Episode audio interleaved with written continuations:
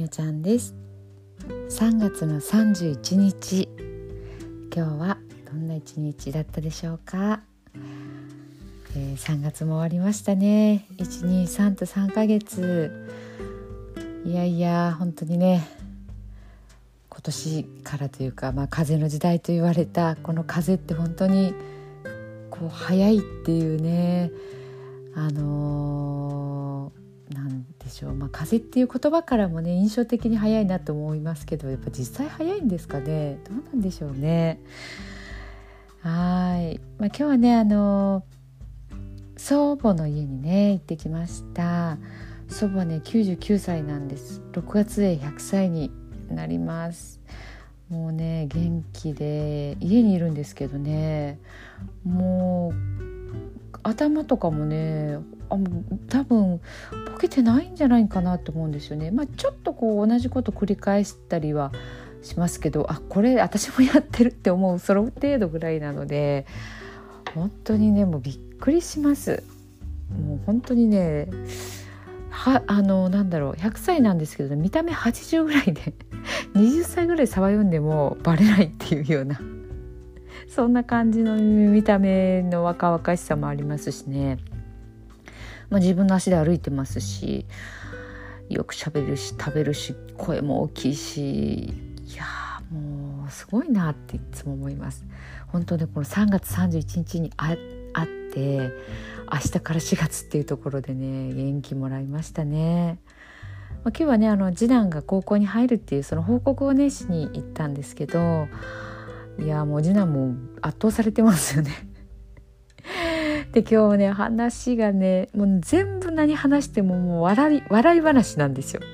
で100歳ともなるといろいろな、まあ、戦争も経験してますしなんとか事変とかねそういうこう不穏な空気の世の中もね経験してるんですけどねなんかそれももう笑い飛ばしてしまってるっていうところでねなんかもうそういう人がいるとこう今ねいろんなことが起こっててこれからも何がどうなるかわからないっていう世の中なんですけど不安になりそうなんですけど もうなんかわ後で笑うんだって思うとね なんかどうでもよくなってきたりとかしますね。もうその今日の話もね面白くてあのまあ戦争の話なんですけどそのお見合いしてる最中に空襲警報が鳴ったから「はよ帰れはよ帰れ」って言われて 自転車で家に帰ったとかね自転車でお見合い場所までね行ってるんですよ。でえー、1時間ぐらいかかる距離なのかな？なんか仲人さんと自転車で行って途中でしんどいから神社で休憩したって言ってその神社を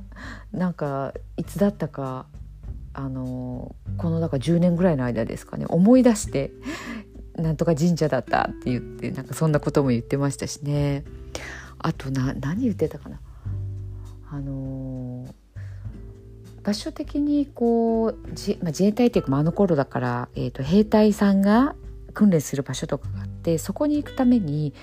その祖母のねあの子供の時に住んでる辺が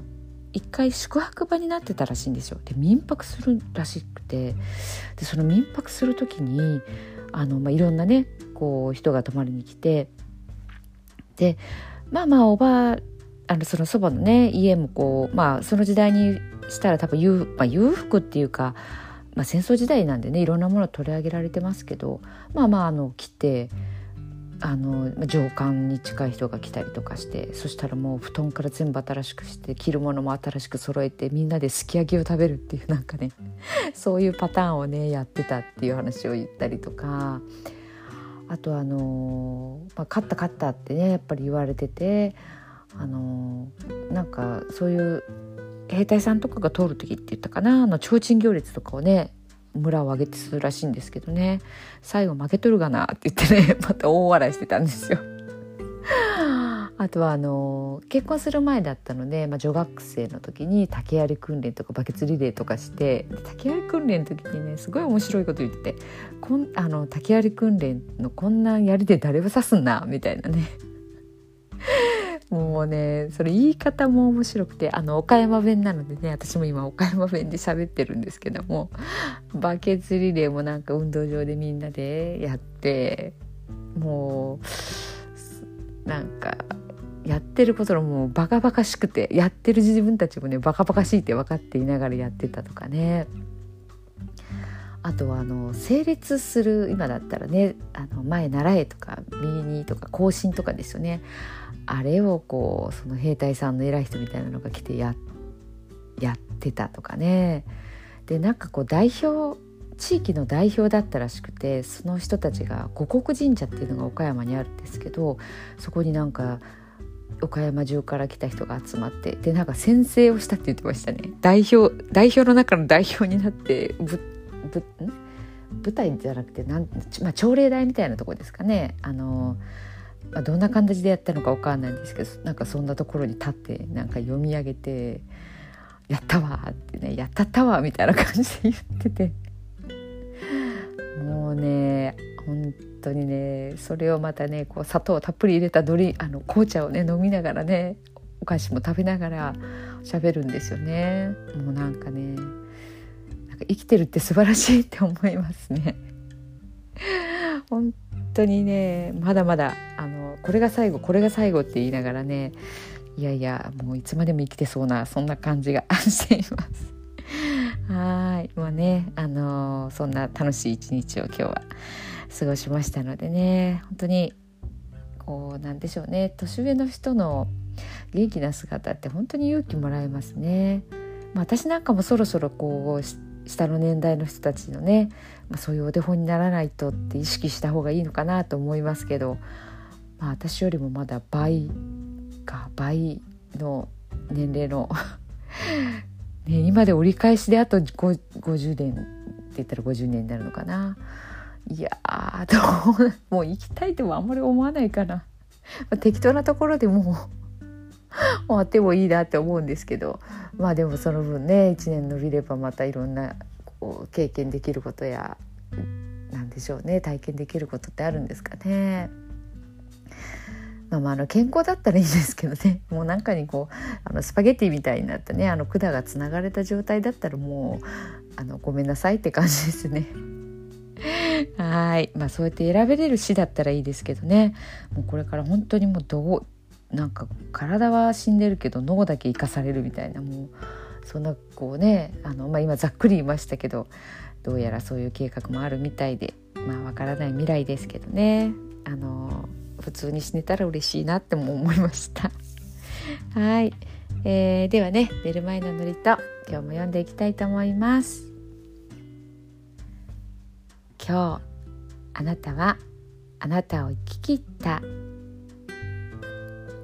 ポジティブなあなたを表現したならポジティブなあなたを生き切ったということ。ネガティブなあなたを表現したならネガティブなあなたを生き切ったということ。今日あなたはあなたを生き切った。明日からのあなたの人生は寝る前のあなたの素晴らしいイメージから想像される。あなたが本当に生きたかった人生は今この瞬間の眠りから始まる。あなたには無限の可能性がある。あなたには無限の才能がある。あなたはまだまだこんなものではない。あなたには目覚めることを待っている遺伝子がたくさんある。もし今日あなたの現実において自分はダメだ。と思うような出来事が起こったとしても嘆く必要はない。それはあなたがダメなのではなくあなたに素晴らしい部分が見えていなかったというだけだから。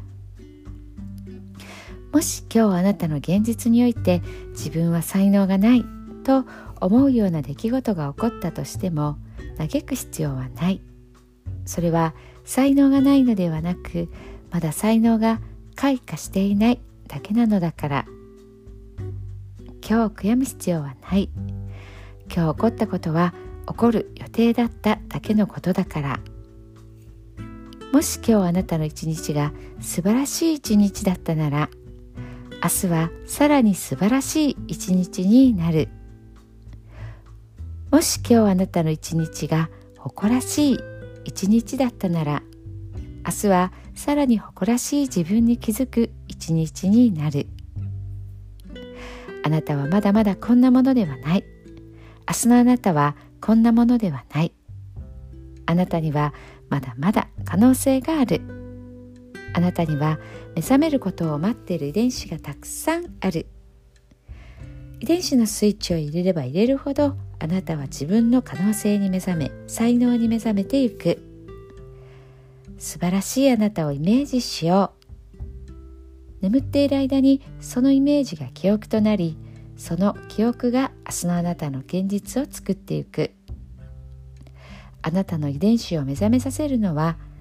あなたがあなたを信じる力。あなたは素晴らしい。あなたには価値がある。明日は明るい。たくさんの希望がある。あなたの一呼吸一呼吸があなたを癒し。あなたは黄金の光に包まれ。眠っている間にあなたのエネルギーを浄化し整える。今日あなたはあなたを生き切った。明日からのあなたの人生は寝る前のあなたの素晴らしいイメージから想像される。そしてあなたはあなたが本当に生きたかった人生を始めていく。桑名正則さんの寝る前の祝詞でしたそれではおやすみなさい。